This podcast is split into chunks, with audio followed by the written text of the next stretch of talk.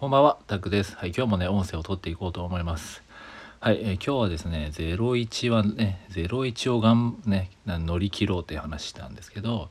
やっぱりね、どんなことでもこう01の段階ってやっぱ一番しんどいですよね。はい、まあ、筋トレもね、まあ、筋トレとかも、まあ、英語とかも、まあ、ブログとかも、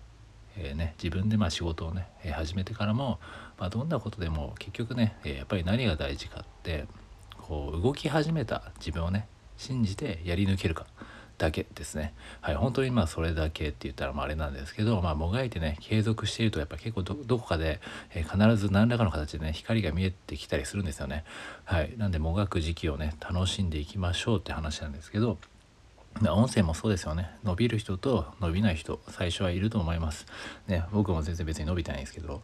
ねまあ別にそんなにがっつりもやってないですけどでもやっぱりこう伸びる人はそれなりに試行錯誤もしてるし、えー、もっと最初からね量手数を増やしてやってたりするんですよね。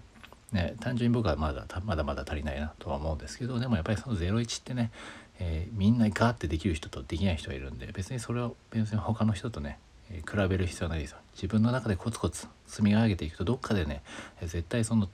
なんだろうそこを抜ける瞬間ってあったりするわけですよね。なんでそれをとにかくね01はもうしんどいものなんでそれはもうしょうがないです。何やってても最初まあでも本当に自分が好きなものとかだったら全然ね、えー、そこは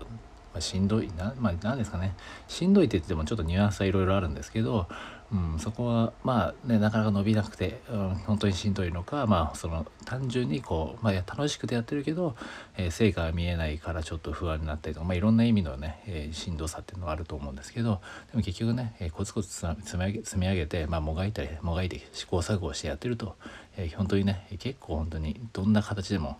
え、光って見えてきたりするんですよ本当に、まあ、僕は経験上それはすごくあるんで是非ねもがく時期をこそ楽しむというかこの時期がこそがね楽しいと思うんですよね。なんでのこうもがく時期もね、えー、ぜ楽しんでいきましょうという感じですね。今年ももうあと半分ぐらいですけどね、はい、ぜひぜひ楽しんでいきましょうということで、はい、今回は以上にします。では失礼します。